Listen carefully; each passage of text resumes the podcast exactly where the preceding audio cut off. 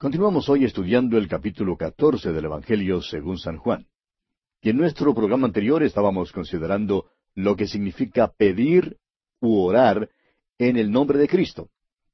Y decíamos que orar en su persona significa pararse en su lugar, significa estar completamente identificado con Él y significa estar unidos a Cristo.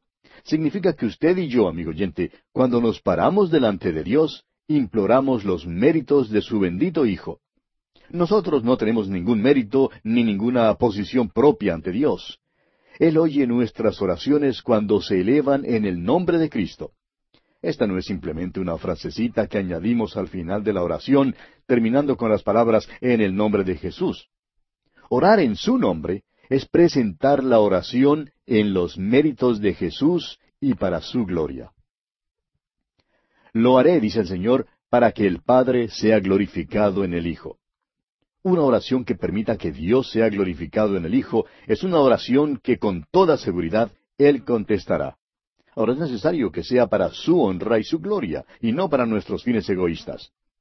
Cuando oramos en el nombre de Jesús y para la gloria de Dios, no estamos orando por egoísmo para nosotros mismos. Estamos orando para Él. Oramos para que el Padre sea glorificado en el Hijo. Ahora esta promesa es dada a aquellos que le aman y dan evidencia de su amor cuando guardan sus mandamientos. El amor será demostrado mediante la obediencia a Cristo. Un cristiano indisciplinado no puede decir que ama al Señor Jesús. ¿Cómo le está yendo a usted en este punto, amigo oyente? ¿Le ama a usted? ¿Está usted guardando sus mandamientos porque le ama? Una noche el doctor Harry Ironside estaba sentado en una plataforma con un pastor joven durante una serie de reuniones.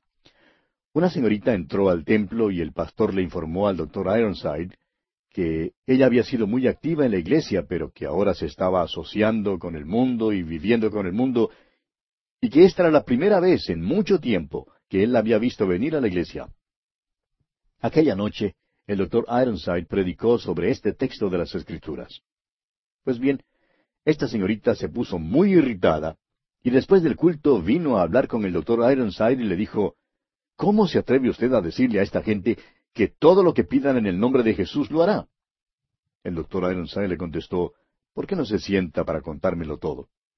Ella accedió y le contó que desde hacía algunos meses su padre estaba gravemente enfermo y que mientras el médico estaba en su cuarto, ella se había arrodillado en la sala para orar y pidió por la mejoría de su padre. Cuando el médico bajó del cuarto, le informó que su padre había fallecido. El doctor Ironside le preguntó a la señorita qué pasaría si ella, encontrando un cheque que fuese designado para otra persona, tratara de cobrarlo firmando el nombre de esa persona. Ella dijo que sería una falsificadora. El predicador le mostró entonces este versículo. Si me amáis, guardad mis mandamientos. Luego le preguntó si ella había estado haciendo eso. Y ella se enrojeció. Entonces el doctor Ironside le explicó que lo que ella trataba de hacer era lo mismo que tratar de cobrar un cheque que era designado para otra persona. Todos nosotros, amigo oyente, necesitamos reconocer que la obediencia a Él es la evidencia de nuestro amor y que esta promesa es dada a aquellos que le aman. El Señor hace ahora la promesa del Espíritu Santo. Leamos los versículos 16 y 17 de este capítulo 14 de San Juan. Y yo rogaré al Padre, y os dará otro consolador, para que esté con vosotros para siempre, el Espíritu de verdad, al cual el mundo no puede recibir porque no le ve ni le conoce, pero vosotros le conocéis porque mora con vosotros y estará en vosotros. Esta es una verdad única de esta edad en que vivimos. El Espíritu Santo estaba en el mundo antes de Pentecostés, pero en el día de Pentecostés vino para morar en los creyentes. Eso fue lo nuevo. El Consolador ha venido para fortalecernos. Jesús se va, pero enviará a éste que nos puede fortalecer. No dice que el mundo no recibiría el Espíritu de verdad. Dice que el mundo no puede recibirle. Si solo pudiéramos aprender eso, amigo oyente. Un hombre tiene que creer primero. El Espíritu de Dios toma la palabra de Dios y la enseña y se la abre al creyente. El inconverso tiene que creer primero en Jesucristo como su Salvador. entonces el Espíritu Santo morará en él. El hombre del mundo no puede verlo porque Dios solo puede ser visto y adorado en espíritu y en verdad. Es visto con el ojo espiritual. El evangelista Billy Graham usa la expresión los ojos y los oídos del alma. Es sólo mediante el Espíritu de Dios que estos ojos y oídos pueden ser abiertos para entender la palabra de Dios. El Espíritu Santo es el Maestro que nos guía a toda verdad. Sin Él, la Biblia puede llegar a ser solo un libro de historia, un, un libro de hechos. El Espíritu Santo nos enseña las verdades de la Biblia. Había estado pues en el mundo, pero Jesús dice que ahora Él estará en vosotros. Continuemos leyendo el versículo 18 ahora. No os dejaré huérfanos, vendré a vosotros. Jesús dice que no nos dejará huérfanos, sino que vendrá en la persona del Espíritu Santo. Ahora los versículos 19 y 20 dicen, Todavía un poco, y el mundo no me verá más, pero vosotros me veréis, porque yo vivo, vosotros también viviréis. En aquel día vosotros conoceréis que yo estoy en mi Padre, y vosotros en mí, y yo en vosotros. Ahora, ¿cuál es aquel día? Bueno, en aquel día es el día en que usted y yo vivimos, amigo oyente. Es el día que comenzó con Pentecostés. Vosotros en mí, dice el Señor, y yo en vosotros. Esta es la declaración más profunda en todo el Evangelio de Juan o en toda la Biblia. Aún a un pequeñito le es posible comprenderla, y sin embargo, ningún filósofo puede sondear las profundidades de su significado. Vosotros en mí. Esta es la salvación. Ser salvo significa estar en Cristo. Es por eso que el apóstol Pedro dice que somos salvos mediante el bautismo. Y el bautismo significa identificación y significa ser identificado con Cristo. Dios ve a todos, o bien en Cristo, o bien fuera de Cristo. O estamos en Él por la fe, o estamos fuera de Él todavía con los pecados. Si usted, amigo oyente, está en Cristo, entonces Dios le ve en Cristo, y su justicia es la justicia suya, porque estamos completos en Él. Ahora, yo en vosotros. Esa es la segunda parte de esta declaración. Y esta es la santificación. Es el vivir cristiano aquí en el mundo. ¿Vive Cristo en usted, amigo oyente? El apóstol Pablo dice en su carta a los Gálatas capítulo dos versículo veinte, Con Cristo estoy juntamente crucificado, y ya no vivo yo, mas vive Cristo en mí, y lo que ahora vivo en la carne, lo vivo en la fe del Hijo de Dios, el cual me amó y se entregó a sí mismo por mí. Continuemos ahora con el versículo 21 de este capítulo 14 de Juan. El que tiene mis mandamientos y los guarda, ese es el que me ama, y el que me ama será amado por mi Padre, y yo le amaré y me manifestaré a él. No diga que usted ama a Cristo, amigo oyente, si no le está obedeciendo. Aquí Jesús lo expresa muy claro. Jesús se manifestará a aquel que le ama. No crea que esta es una manifestación mediante alguna visión. Más adelante él dice que es el Espíritu Santo quien tomará las cosas de Jesús y se las revelará. ¿Dónde hace esto? En la palabra de Dios. Allí es donde Jesús es manifestado. Leamos ahora el versículo 22 del capítulo 14 de Juan. Le dijo Judas, no el Iscariote, Señor, ¿cómo es que te manifestarás a nosotros y no al mundo? Judas oye todo esto y cree que es maravilloso, pero pregunta si no sería maravilloso que todo el mundo también lo oyera. Y pregunta a Jesús si es que se ha olvidado del mundo. A propósito, aquí está el primer misionero. El Señor Jesús le contesta, y su contestación forma el resto de este capítulo catorce de San Juan. Le asegura que no se ha olvidado del mundo, sino que está pensando en el mundo. Leamos los versículos 23 y 24. Respondió Jesús y le dijo, El que me ama, mi palabra guardará, y mi Padre le amará, y vendremos a él, y haremos morada en él. El que no me ama, no guarda mis palabras, y la palabra que habéis oído no es mía, sino del Padre que me envió. La manera en que el mundo se va a enterar del Señor Jesús no es mediante los tratados que distribuimos, sino por nuestra obediencia. Sí, se trata de la obediencia, amigo oyente la profesión realmente no vale nada. Ser miembro de una iglesia en verdad no vale nada. Nuestro amor tiene que ser evidenciado por nuestra obediencia. ¿Qué le parece el amor suyo, amigo oyente? ¿Le disciplina? Estas cosas son verdaderamente importantes. Continuemos con los versículos 25 y 26 de este capítulo 14 de Juan. Os he dicho estas cosas estando con vosotros, mas el consolador, el Espíritu Santo, a quien el Padre enviará en mi nombre, Él os enseñará todas las cosas y os recordará todo lo que yo os he dicho. Jesús les está diciendo que Él no se ha olvidado del mundo. El hecho es que Él está pensando en el mundo. Se ha reunido con estos apóstoles en el aposento alto y les ha dado la verdad para que la puedan llevar al mundo en el poder del Espíritu Santo. La única manera en que la verdad puede ser dada al mundo es mediante estos hombres. Juan estaba en aquel aposento alto, y Juan ha escrito estas verdades para nosotros. Jesús les asegura que el Espíritu Santo les enseñará todas las cosas y que les recordará todo lo que él ha hablado. Leamos ahora el versículo 27. La paz os dejo, mi paz os doy. Yo no os la doy como el mundo la da. No se turbe vuestro corazón, ni tenga miedo. Este versículo nos lleva al primer versículo. Es su última palabra de consuelo. La paz de la cual habla aquí no es la paz que resulta de tener perdonados los pecados. Esta es la gloriosa y maravillosa paz que viene al corazón de aquellos que se han entregado completamente al Señor Jesús. Es la paz del corazón y de la mente de aquellos que se hallan en la voluntad de Dios. Veamos ahora los versículos 28 al 31 de este capítulo 14 de Juan.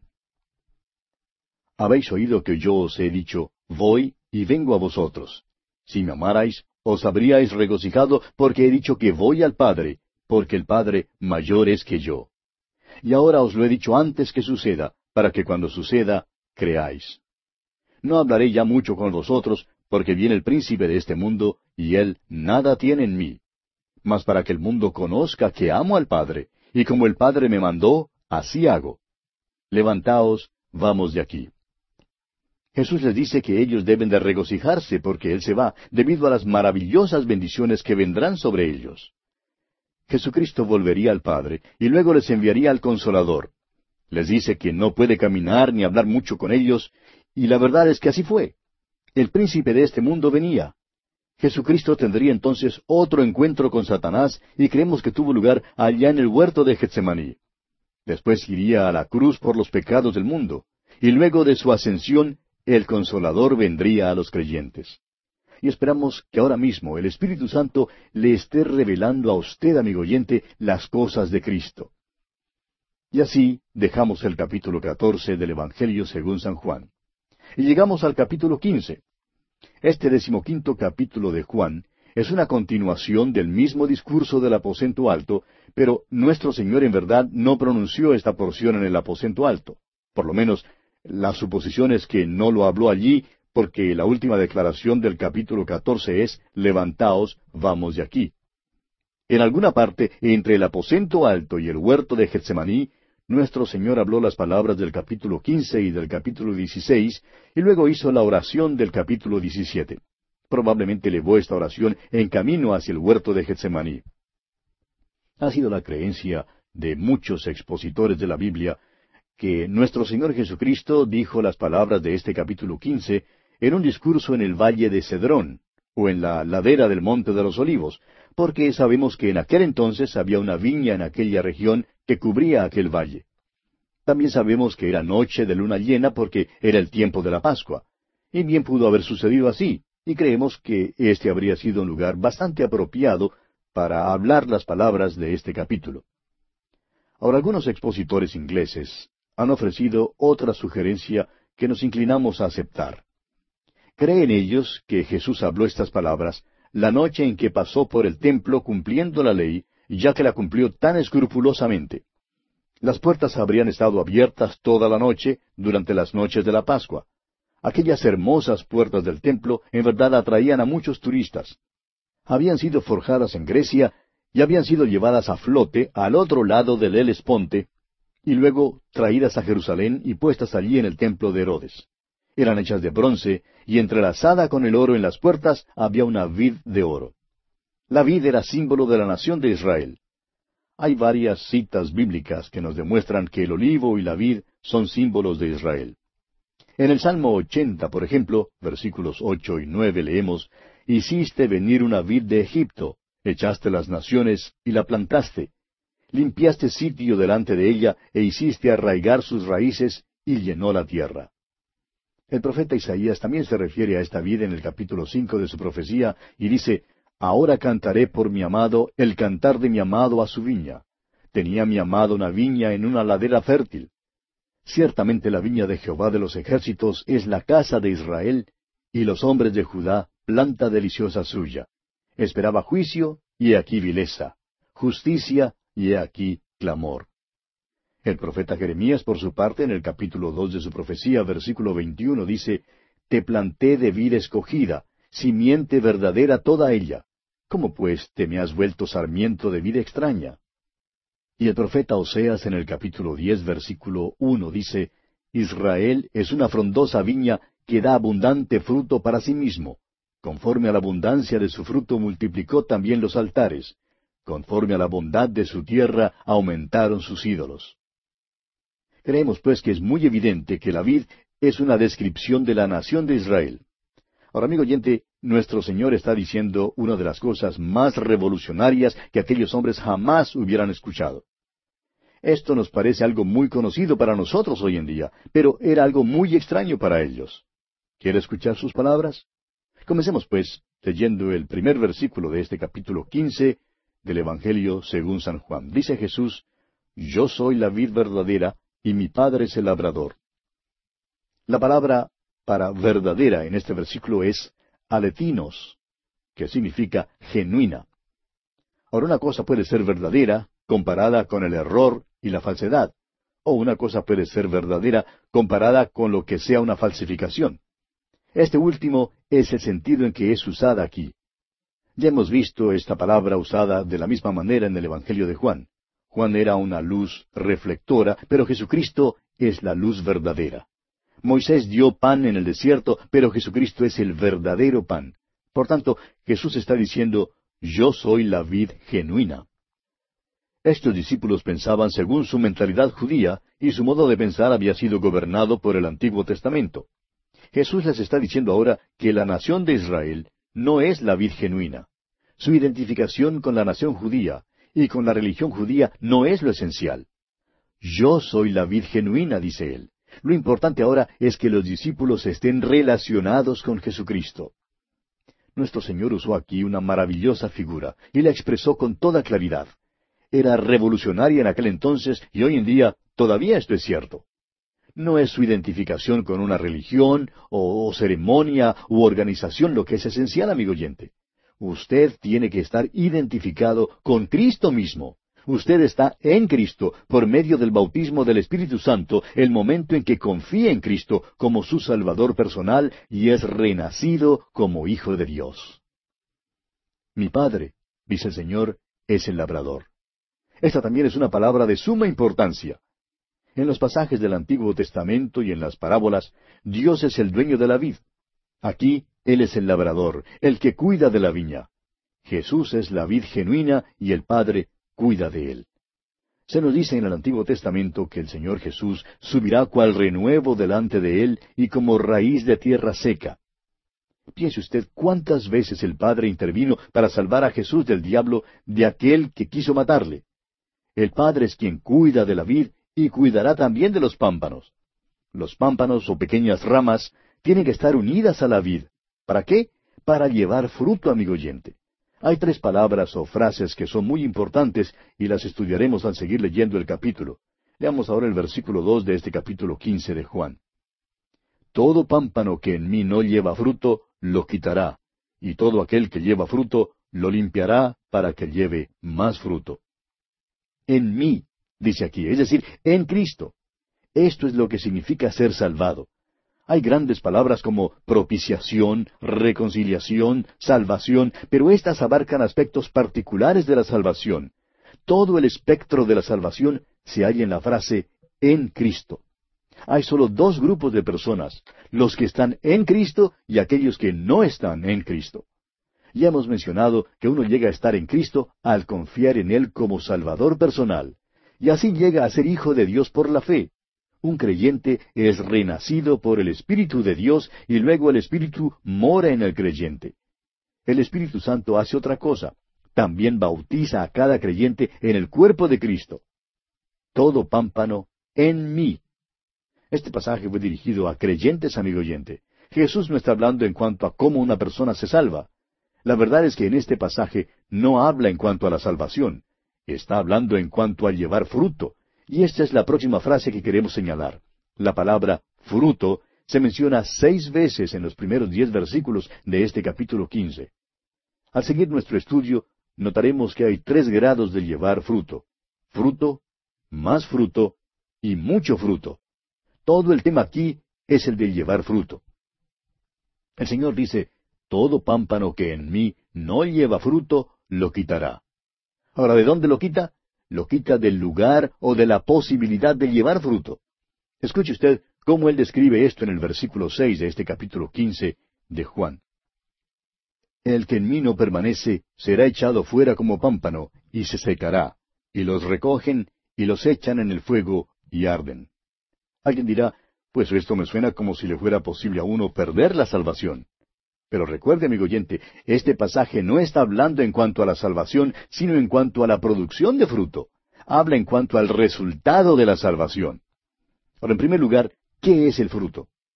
No creemos que el fruto aquí sea el ganar almas, como lo creen tantas personas. Creemos que eso es más bien un subproducto, pero que no es el fruto mismo, es el fruto del Espíritu. El apóstol Pablo habla de esto en Gálatas capítulo cinco versículos veintidós y veintitrés, diciendo, Mas el fruto del Espíritu es amor, gozo, paz, paciencia, benignidad, bondad, fe, mansedumbre, templanza. Este es el fruto en la vida del creyente. Tres de estos son mencionados en este pasaje. Pasemos al versículo siete. Si permanecéis en mí, y mis palabras permanecen en vosotros, Pedid todo lo que queréis, y os será hecho. Esta es la oración eficaz. Ahora el versículo ocho dice, En esto es glorificado mi Padre, en que llevéis mucho fruto, y seáis así mis discípulos. Este es el fruto perpetuo. Y pasando ahora al versículo once de este capítulo quince de Juan, leemos, Estas cosas os he hablado para que mi gozo esté en vosotros y vuestro gozo sea cumplido. Y este fruto es el gozo celestial.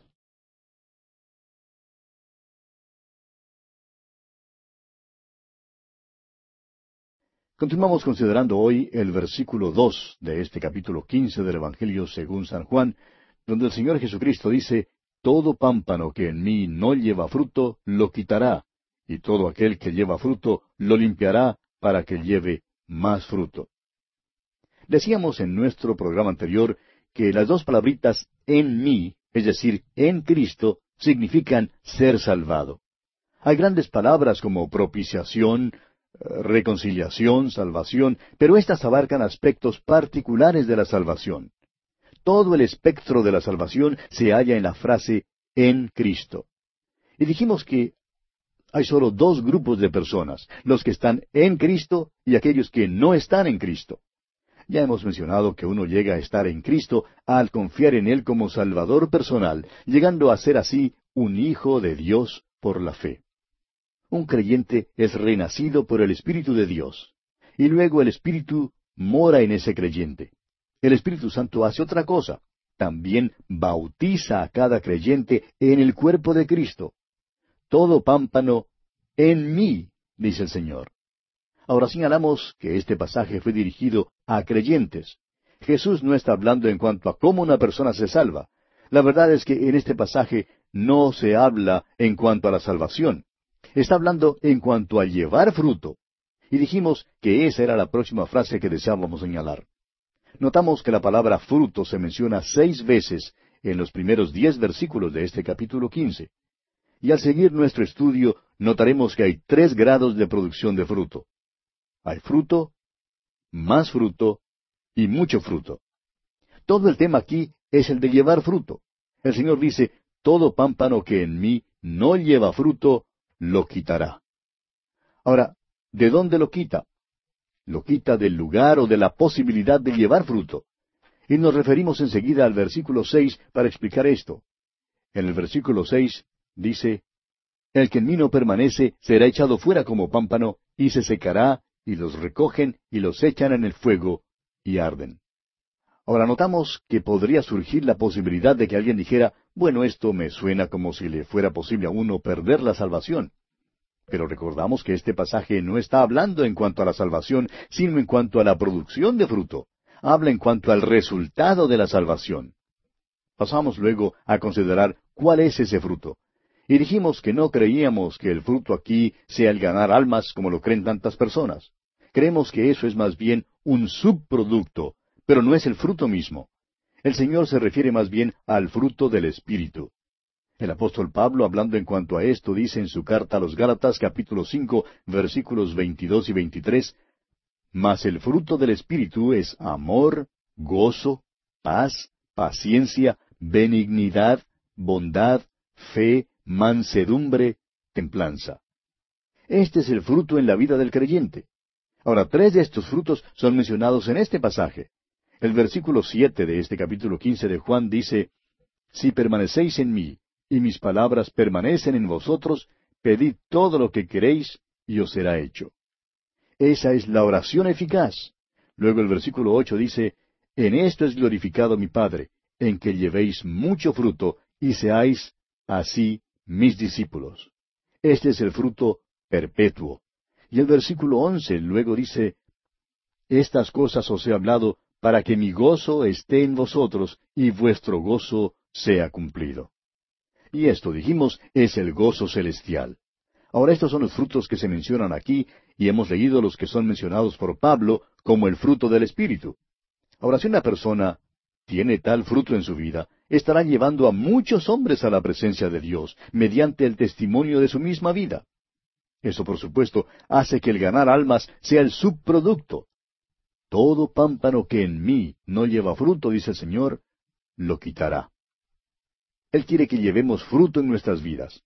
Si un pámpano no lleva fruto, ¿cómo lo quita? Una de las maneras de quitarlo es quitando a tal persona del lugar en que pueda llevar fruto.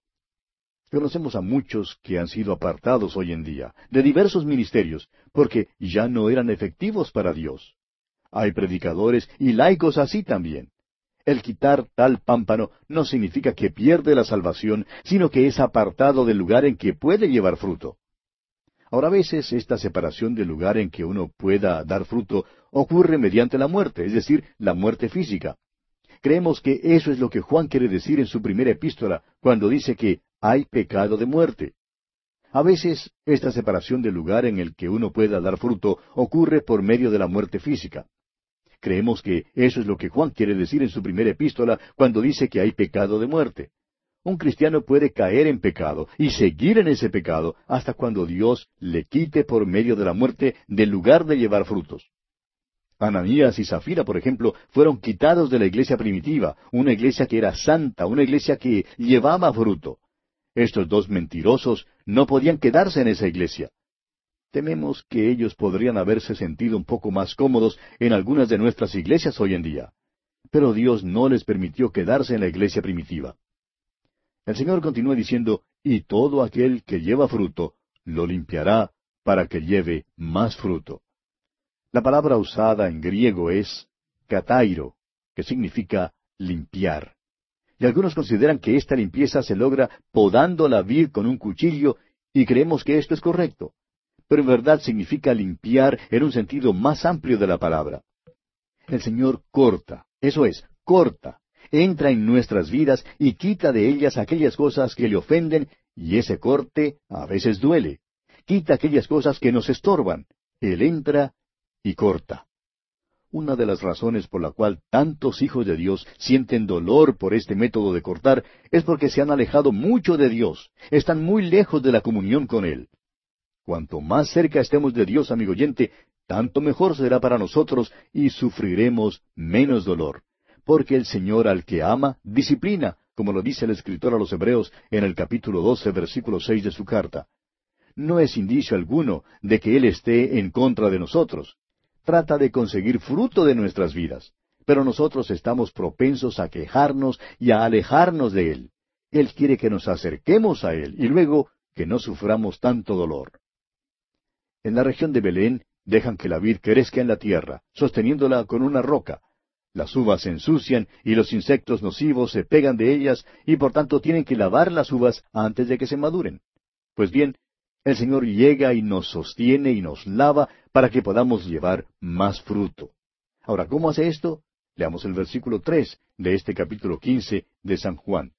Dice el Señor, Ya vosotros estáis limpios por la palabra que os he hablado. Tengamos en cuenta que en los capítulos trece y catorce de este Evangelio de Juan, el énfasis estaba sobre la gracia de Dios y sobre lo que Él puede hacer y lo que hará por nosotros. Ahora, en este capítulo quince, Jesús está hablando en cuanto a nuestra responsabilidad, y dice que aquellos que están unidos a Él llevarán fruto. No podemos dar fruto nosotros mismos, así como tampoco el pámpano puede dar fruto él mismo. Es necesario estar unidos a la vid. Si estamos llevando fruto, nos corta para que podamos dar más fruto. Esta cortadura se hace por medio de la palabra de Dios. Este poder limpiador de la palabra de Dios es cosa maravillosa, amigo oyente.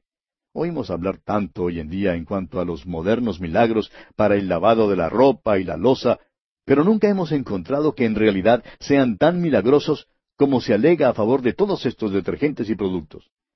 El verdadero milagro lavador, amigo oyente, es el poder limpiador de la palabra de Dios. El apóstol Pedro habla de esto, escribiendo en su segunda carta capítulo uno versículos cuatro y ocho, cuando dice, por medio de las cuales nos ha dado preciosas y grandísimas promesas, para que por ellas llegaseis a ser participantes de la naturaleza divina, habiendo huido de la corrupción que hay en el mundo a causa de la concupiscencia.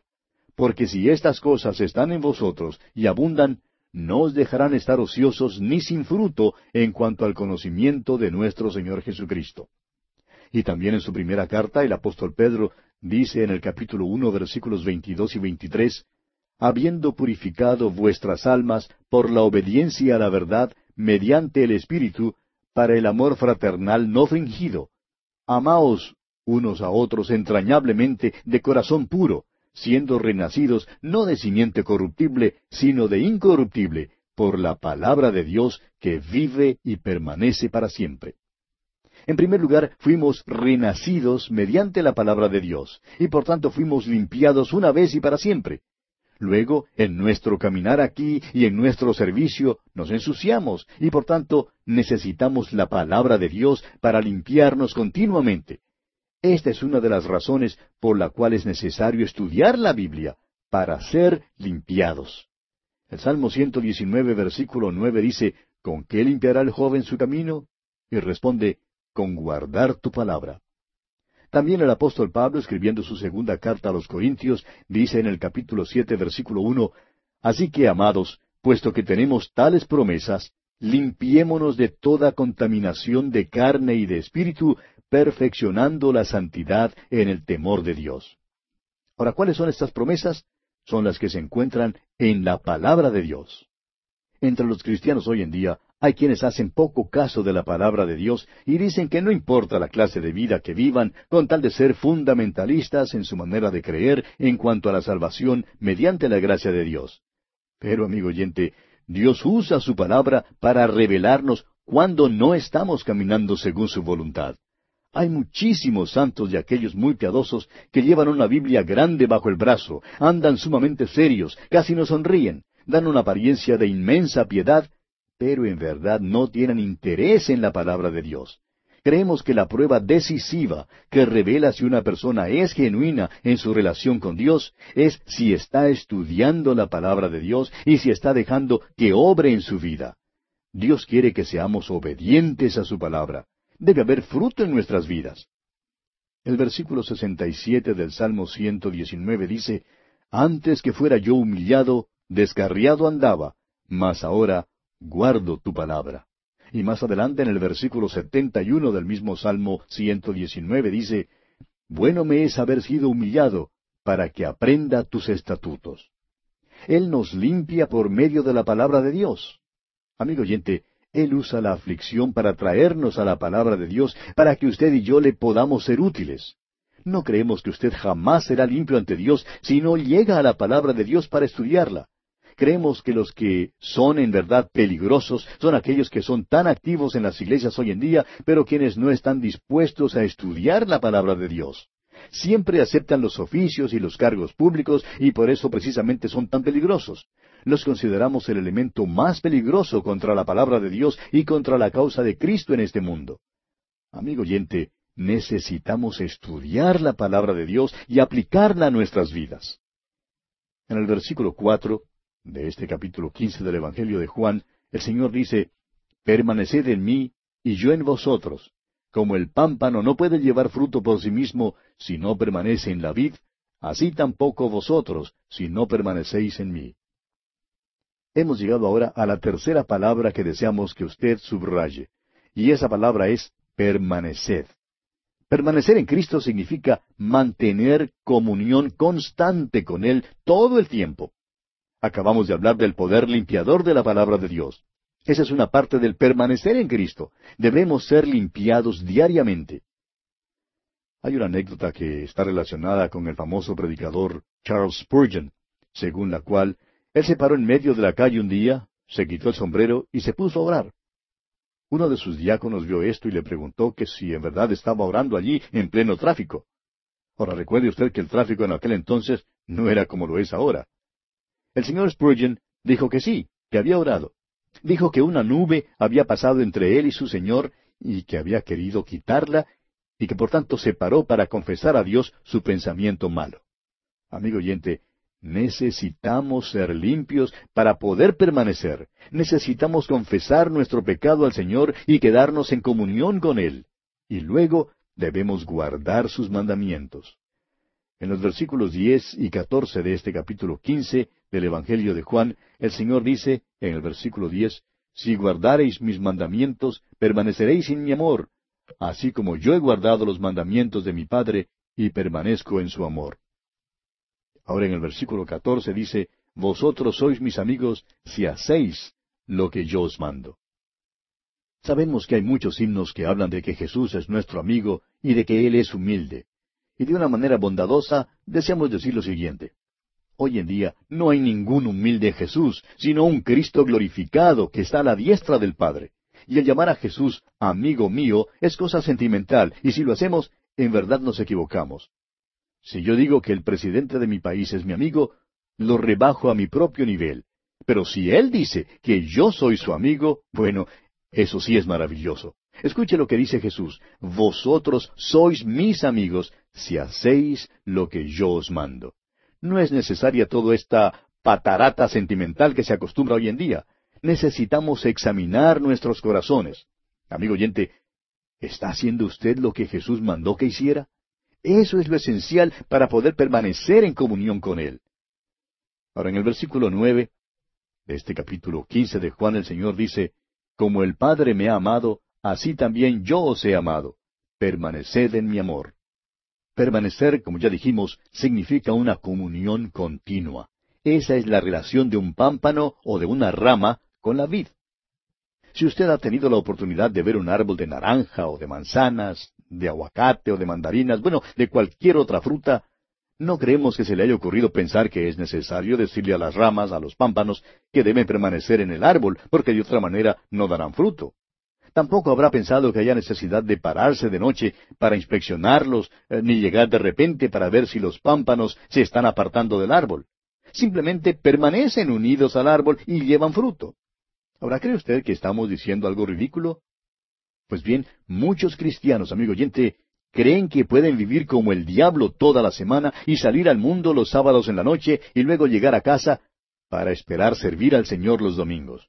Uno no puede estar en el mundo el sábado en la noche y luego enseñar una clase de escuela dominical el domingo por la mañana.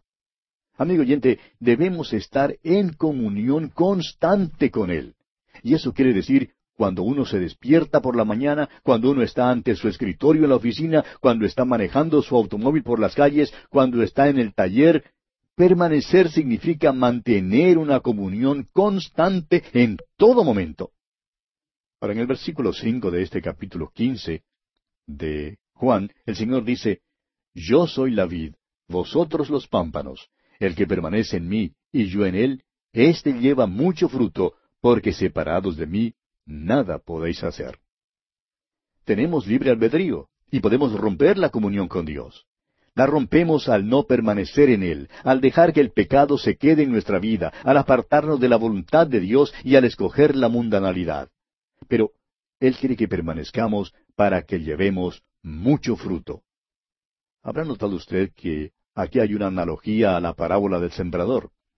Recuerde que parte de la semilla cayó en buena tierra y que parte de aquella semilla produjo fruto a treinta por uno. Eso es fruto. Otra parte de esa semilla dio fruto a sesenta. Eso es más fruto. Y aún otra parte de esa semilla produjo a ciento por uno. Y eso es mucho fruto. Dios quiere que llevemos mucho fruto. Leamos ahora el versículo seis de este capítulo quince de Juan. El que en mí no permanece será echado fuera como pámpano, y se secará, y los recogen, y los echan en el fuego, y arden. Vamos a decirlo una vez más. Esto está hablando en cuanto al llevar fruto, el producto de nuestra salvación. No está hablando en cuanto a cómo somos salvos. El apóstol Pablo usa otra ilustración para esto mismo en su primera carta a los Corintios, capítulo tres, versículos once al catorce, donde dice, Porque nadie puede poner otro fundamento que el que está puesto, el cual es Jesucristo. Y si sobre este fundamento alguno edificare oro, plata, piedras preciosas, madera, heno, hojarasca, la obra de cada uno se hará manifiesta, porque el día la declarará, pues por el fuego será revelada. Y la obra de cada uno, cual sea, el fuego la probará. Si permaneciere la obra de alguno que sobreedificó, recibirá recompensa. Esto habla solo en cuanto a las obras de los creyentes, el fruto en la vida de un creyente. El fuego purificará el oro y la plata y las piedras preciosas y sacará la escoria. La madera, el heno y la hojarasca se quemarán. Es el mismo tema que el de nuestro versículo que dice que las obras son echadas en el fuego y arden. Si permaneciere la obra de alguno que sobreedificó, dice el apóstol Pablo, recibirá recompensa. Creemos que la recompensa es para el fruto en nuestras vidas. Nosotros no producimos el fruto, Él es el que lo produce, nosotros lo llevamos. Esto se hace mediante el ejercicio del don de Dios que le ha dado a usted. Si la obra de alguno se quemare, él sufrirá pérdida, si bien él mismo será salvo, aunque así como por fuego, dice el apóstol Pablo en su primera carta a los Corintios capítulo tres versículo quince. El hombre nunca pierde su salvación, sin embargo, sufrirá pérdida. Creemos que habrá personas en el cielo que olerán como si los hubiesen comprado en una liquidación de eh, mercaderías averiadas en un incendio, porque todo lo que han hecho será consumido por el fuego. La persona será salva, aunque no sea un pámpano que lleve fruto. El Señor está enseñándonos aquí acerca de llevar fruto y lo que Él quiere es mucho fruto. Creemos que una de las cosas más tristes en nuestros días es que el cristiano ordinario cree que la vida cristiana normal es una vida de fracasos. Cree que no hay que pensar nada en llevar fruto y está dispuesto a vivir a un nivel espiritual bastante bajo, esperando llevar simplemente un poquito de fruto. Recuerde, amigo oyente, que el Señor quiere que llevemos mucho fruto. Leamos ahora los versículos siete y ocho de este capítulo quince del Evangelio según San Juan. Si permanecéis en mí, y mis palabras permanecen en vosotros, pedid todo lo que queréis, y os será hecho. En esto es glorificado mi Padre, en que llevéis mucho fruto, y seáis así mis discípulos. Note usted que dice, si permanecéis en mí, es posible romper esa comunión. Una vez más pensamos aquí en el caso del lavamiento de los pies. Recuerde que le dijo a Simón Pedro el Señor que si él no le lavaba, no tendría parte con él. No podría gozarse de la comunión con él.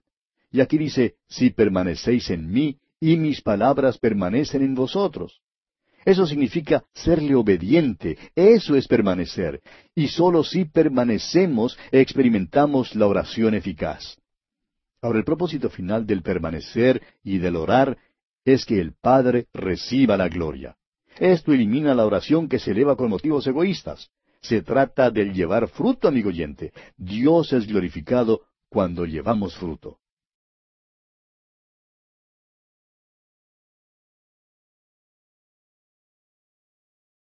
Seguimos hoy considerando el discurso de Jesús aquí en el capítulo quince del Evangelio según San Juan. Y continuaremos hoy leyendo los versículos nueve hasta el once. Dice el Señor Jesús, Como el Padre me ha amado, así también yo os he amado, permaneced en mi amor. Si guardareis mis mandamientos, permaneceréis en mi amor, así como yo he guardado los mandamientos de mi Padre y permanezco en su amor. Estas cosas os he hablado para que mi gozo esté en vosotros y vuestro gozo sea cumplido. El Señor quiere que seamos felices y nos gocemos de la vida. Uno de los frutos del Espíritu es tener gozo en la vida. Tenemos cierto temor de aquellos santos superpiadosos que no tienen ningún sentido del humor y andan siempre con la Biblia bajo sus brazos. Un cristiano que lleva fruto tendrá mucha alegría en esta vida, se gozará al asistir al culto bíblico y se gozará de servir al Señor. La vida que tiene comunión con Cristo sí se goza mucho. Estas cosas son tan maravillosas y muy importantes. Leamos ahora el versículo doce de este capítulo quince de Juan. Este es mi mandamiento, que os améis unos a otros como yo os he amado. Cristo está hablando aquí en este discurso a creyentes. Debemos amarnos unos a otros como Él nos ha amado. Es triste ver a los hermanos en nuestras iglesias que se critican, se atacan y chismean el uno del otro. El Espíritu de Dios no está obrando en tal situación. Es muy posible que uno tenga mucha enseñanza bíblica y todavía rechace este mandamiento de nuestro Señor. Amar como Él nos ha amado es amar en el nivel más alto. Solo el Espíritu de Dios puede producir tal amor en nuestras vidas. Continuemos ahora con los versículos trece y catorce. Nadie tiene mayor amor que éste, que uno ponga su vida por sus amigos. Vosotros sois mis amigos si hacéis lo que yo os mando. Allí está la prueba. La vida cristiana no es una cosa a la aventura en que uno meramente sigue viento y marea. No. La vida cristiana es seguir sus instrucciones y sus instrucciones son muy claras. Si usted, amigo oyente, las sigue, llevará fruto. Él entregó su vida por nosotros, pero ahora nos pide que le obedezcamos. Él es nuestro amigo porque murió por nosotros. Nosotros somos amigos de Él cuando guardamos sus mandamientos. No nos pide que muramos, Él ya hizo eso. Nos pide guardar sus mandamientos. Alguien le preguntó en cierta ocasión al gran evangelista Dwight L. Moody si él tenía la gracia para morir. El señor Moody contestó que no la tenía, pero esperaba que cuando la hora viniera para morir, que el Señor se la daría. Y amigo oyente, se la dio. Continuemos con los versículos quince y dieciséis del capítulo quince de San Juan. Ya no os llamaré siervos, porque el siervo no sabe lo que hace su Señor, pero os he llamado amigos, porque todas las cosas que oí de mi Padre os las he dado a conocer. No me elegisteis vosotros a mí, sino que yo os elegí a vosotros, y os he puesto para que vayáis y llevéis fruto, y vuestro fruto permanezca, para que todo lo que pidiereis al Padre en mi nombre, Él os lo dé. Somos los amigos de Jesús si hacemos lo que Él nos ha mandado. Y esto es algo que vale la pena reflexionar mucho, amigo oyente. Piense usted en la norma que Jesús nos da. Él murió por nosotros. ¿Estamos nosotros dispuestos a entregar nuestras vidas por otros? Nos pide que le obedezcamos y que hagamos lo que Él nos manda hacer. Cristo nos dice que Él nos ha revelado lo más íntimo de su ser, y Dios quiere revelarse a nosotros. Recuerde usted cómo se acercó a Abraham para revelarle su plan, porque Abraham era su amigo.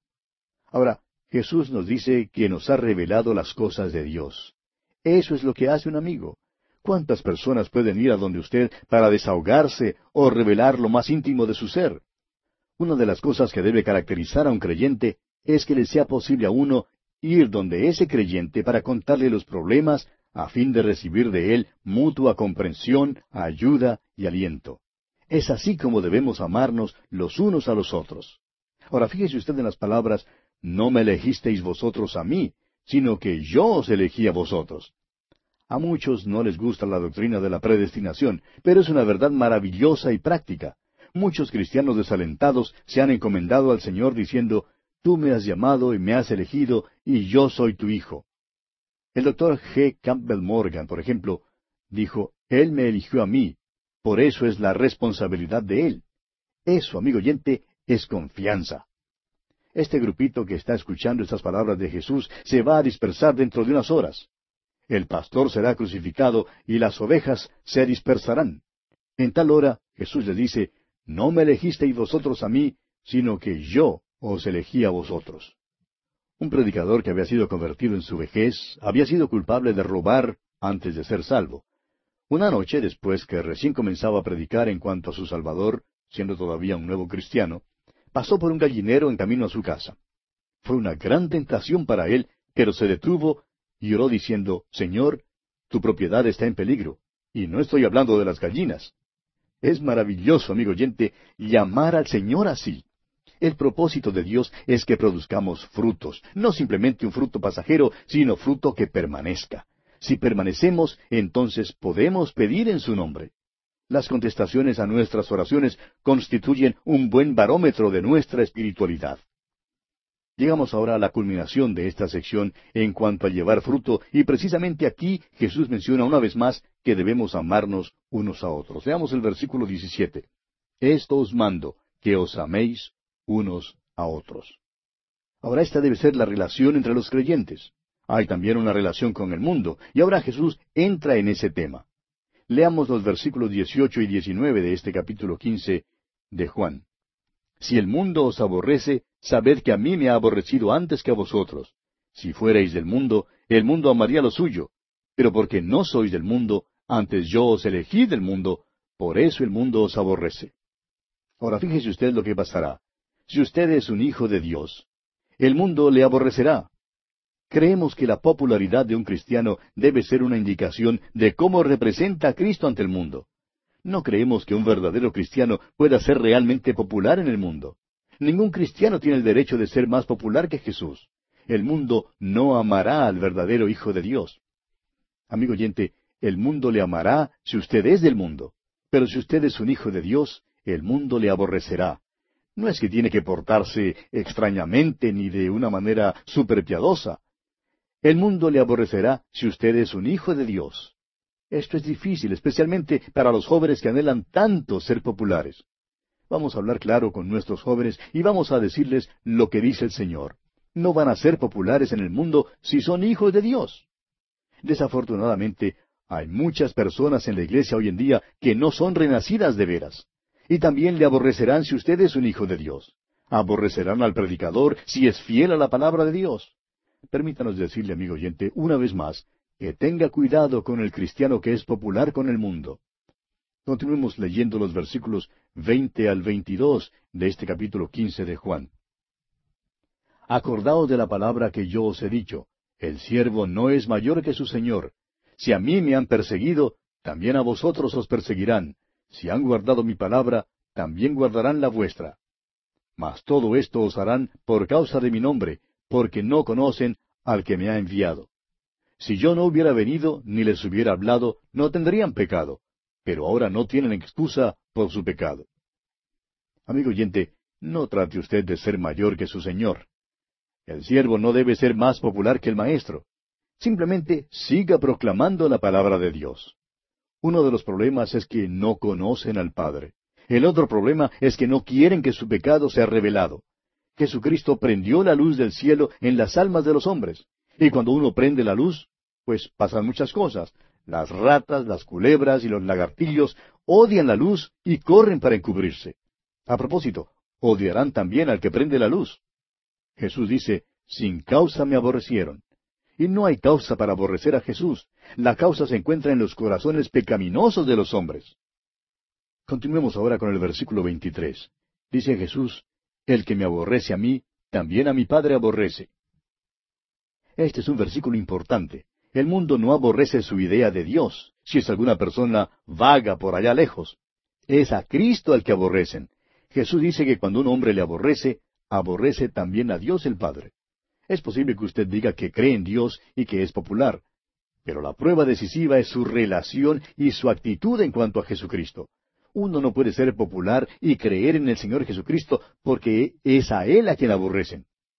Leamos ahora los versículos 24 y 25 de este capítulo 15 del Evangelio según San Juan. Si yo no hubiese hecho entre ellos obras que ningún otro ha hecho, no tendrían pecado, pero ahora han visto y han aborrecido a mí y a mi Padre. Pero esto es para que se cumpla la palabra que está escrita en su ley, sin causa me aborrecieron. Algún bromista ha dicho, Dios creó al hombre a su imagen y ahora el hombre está creando a Dios a su propia imagen. Ese es el tipo de Dios que quieren los hombres hoy en día, y el tipo de Dios que creen que está gobernando el universo. Jesús cita aquí estas palabras como cumplimiento de los Salmos 35, 19 y 69, 14, cuando dice que sin causa le aborrecieron. Aborrecen a Jesucristo porque han creado un Dios falso eh, que no es el Dios de la Biblia. Y leamos ahora los versículos finales, versículos 26 y 27 de este capítulo 15 de Juan. Pero cuando venga el Consolador, a quien yo os enviaré del Padre, el Espíritu de verdad, el cual procede del Padre, Él dará testimonio acerca de mí. Y vosotros daréis testimonio también porque habéis estado conmigo desde el principio. El Espíritu Santo da testimonio acerca de Cristo. ¿Es Jesucristo una realidad en su vida, amigo oyente? Si lo es, tal cosa es el resultado de la obra del Espíritu Santo. Una manera de saber si el Espíritu de Dios está obrando es ver si Cristo es glorificado. Si el Señor Jesús no es una realidad como usted desea que sea en su vida, pídale entonces al Espíritu Santo que haga una obra en su corazón. Necesitamos, amigo oyente, la realidad de Cristo en nuestros corazones y en nuestras vidas. Jesús les dijo a estos hombres que darían testimonio acerca de Él, y ciertamente lo hicieron. Es el testimonio de Juan acerca del Señor Jesucristo lo que estamos estudiando ahora mismo. A nadie le fue posible dar tal testimonio, sino solo a los apóstoles, porque ellos habían estado con Jesús desde el principio. Y así llegamos al final de nuestro estudio del capítulo quince del Evangelio según San Juan. Y pasamos ahora al capítulo dieciséis. Este capítulo todavía es parte del discurso del aposento alto. Aprendimos en el capítulo anterior que los suyos deben amarse unos a otros. Y esto nos sirve de verdadero reproche. Es un reproche que Él tenga que mandarnos que hagamos esto. Es un reproche porque muestra que no somos tan atractivos como nos creemos necesitamos la ayuda sobrenatural para poder amarnos los unos a los otros. Luego nos dijo que debíamos identificarnos con Él, y esto dará por resultado que el mundo nos aborrezca. Les dijo a ellos que si Él no hubiera venido, no habrían tenido pecado. Leímos esto en el versículo 22 del capítulo 15. Ahora Jesús no quiere decir que ellos no habrían tenido sus propios pecaditos, sino que desde que Él había venido, sus pecados personales no eran nada comparados con la inmensurable culpa de rechazar al Salvador del mundo y al Señor de la gloria. Permítanos decirle lo siguiente, amigo oyente. Si usted está escuchando esta transmisión y rechaza al Salvador, yo soy el peor enemigo que usted jamás pueda tener. No le es posible a usted entrar en la presencia de Dios y decir que nunca ha oído hablar del Salvador, ha oído el Evangelio, y esto aumenta su culpa no tan solo hay grados de recompensa en el cielo, sino también grados de castigo en el infierno. La persona hoy en día que oye acerca de Jesucristo y vuelve la espalda a Él, queda en la misma categoría en que se halla Judas Iscariote, quien estuvo en la presencia de Cristo y luego le volvió la espalda. Rechazar al Señor Jesucristo, amigo oyente, es el pecado más grande de todos. Hay quienes preguntan si los paganos del mundo son perdidos o no.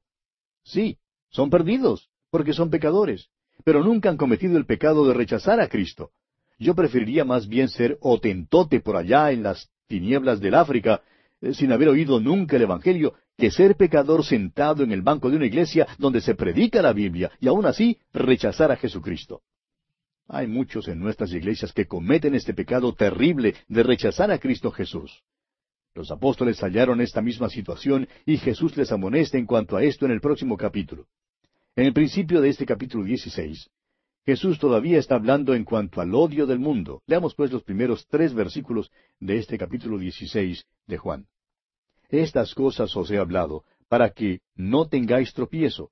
Os expulsarán de las sinagogas, y aún viene la hora cuando cualquiera que os mate pensará que rinde servicio a Dios. Y harán esto porque no conocen al Padre ni a mí. El Señor no quería que los apóstoles fueran escandalizados por lo que les acontecería. Es característico de los fundadores de organizaciones, y especialmente de las religiones, hacer el esfuerzo de presentar un glorioso futuro para sus organizaciones. El método del mundo es hacer la propaganda por los maravillosos beneficios y hacer poco caso de las dificultades y desventajas y privaciones y sacrificios. Cuán diferente es nuestro Señor Jesucristo. Es verdad que en el capítulo catorce nuestro Señor nos dijo que va a prepararnos lugar y que nos tomará a sí mismo. Pero también deja muy en claro que si le vamos a seguir acá, significa abandonarlo todo. Él dijo que las zorras tienen guaridas y las aves del cielo nidos, pero el Hijo del Hombre no tiene dónde recostar su cabeza. Dijo que si le vamos a seguir, debemos tomar nuestra cruz, no la cruz de Él, sino nuestra propia cruz, y seguirle. Si sufrimos aquí, reinaremos allá con Él. Él fue despreciado y desechado entre los hombres, varón de dolores, experimentado en quebranto.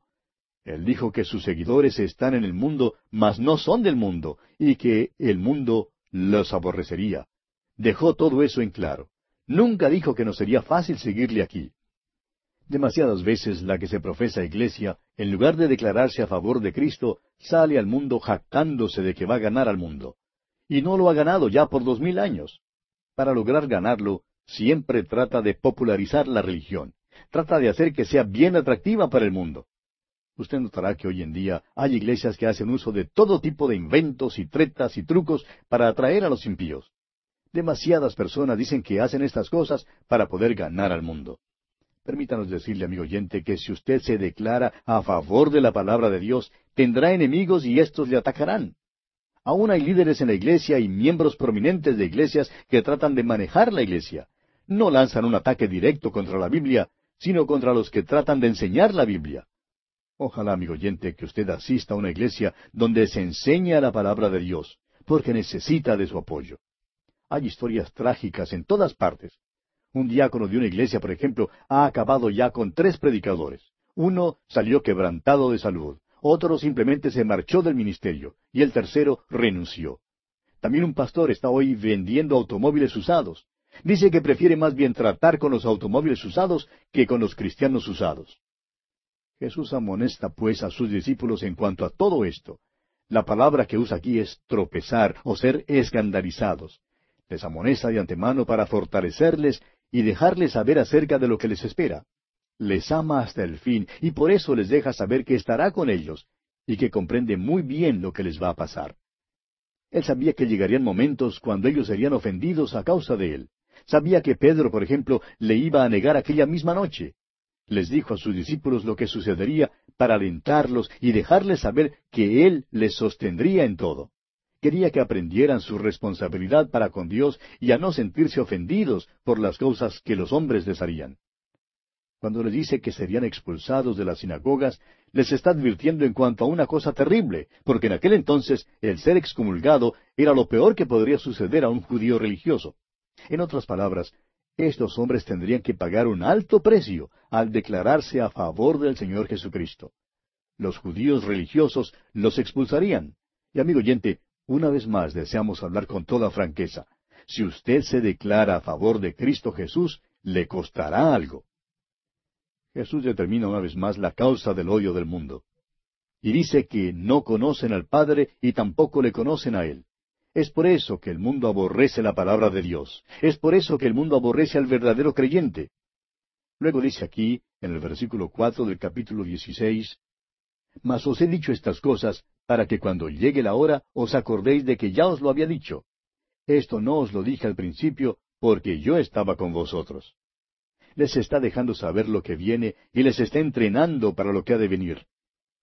El Señor siempre nos prepara, amigo oyente. Y a través de los años hemos aprendido que este es el método de Dios. Hemos aprendido mediante la experiencia propia y observando a otros que el Señor nos entrena y nos prepara para lo que nos queda por delante. Leamos ahora el versículo cinco de este capítulo dieciséis del Evangelio según San Juan. Pero ahora voy al que me envió, y ninguno de vosotros me pregunta, ¿A dónde vas? Es verdad que Simón Pedro le había preguntado a dónde iba, pero Pedro había hecho la pregunta de un pequeñito.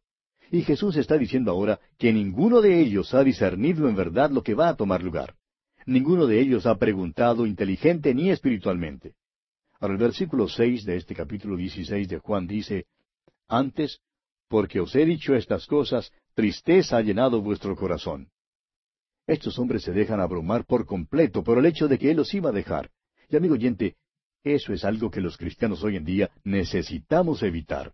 Muchos cristianos dejan que una experiencia les amargue, experimentan algún chasco y quedan abrumados de tristeza y hasta se alejan de Dios. Hay quienes ni aun entran en una iglesia porque están muy amargados a causa de algún incidente del pasado. Otros que han perdido a un ser querido están constantemente de luto. Eso no debe ser así. no debemos dejarnos abrumar por la tristeza. En el versículo siete, el Señor dice, Pero yo os digo la verdad, os conviene que yo me vaya, porque si no me fuese, el consolador no vendría a vosotros, mas si me fuere, os lo enviaré. ¿Por qué fue mejor que el Señor Jesús se fuera? Amigo oyente, no es posible ofrecerle algunos motivos y estamos seguros de que usted puede pensar en otros. Uno de los motivos es este. Su propósito en venir al mundo fue para morir, como él mismo lo expresó allá en el capítulo diez del Evangelio de Marcos, versículo cuarenta y cinco, cuando dijo, porque el Hijo del Hombre no vino para ser servido, sino para servir y para dar su vida en rescate por muchos. Cuando esto ocurrió, entonces él volvió al Padre porque había terminado la obra para la cual fue enviado. Ese es un motivo por el cual era mejor que él se fuera. Ahora hay otro motivo. Cuando él vino a esta tierra, se hizo hombre. Dios es omnipresente, pero Jesús se limitó haciéndose hombre. Y eso quiere decir que cuando él estaba en Galilea no le era posible estar en Betania al mismo tiempo. Recuerde que María y Marta le hicieron recordar eso, cuando dijeron que si hubiera estado allí, su hermano no habría muerto. En otras palabras, si el Señor Jesús estuviera en el mundo hoy en día, en su cuerpo humano, no le sería posible estar con usted y conmigo al mismo tiempo. Por eso les dice que les enviará al Espíritu. El Espíritu Santo estará en todo lugar. Está aquí mismo conmigo hoy en día, igual como está con usted allí donde se encuentra. Jesús dice que esto nos conviene. Y aquí, amigo oyente, vamos a detenernos por esta ocasión porque el tiempo de que disponemos ha llegado ya a su fin.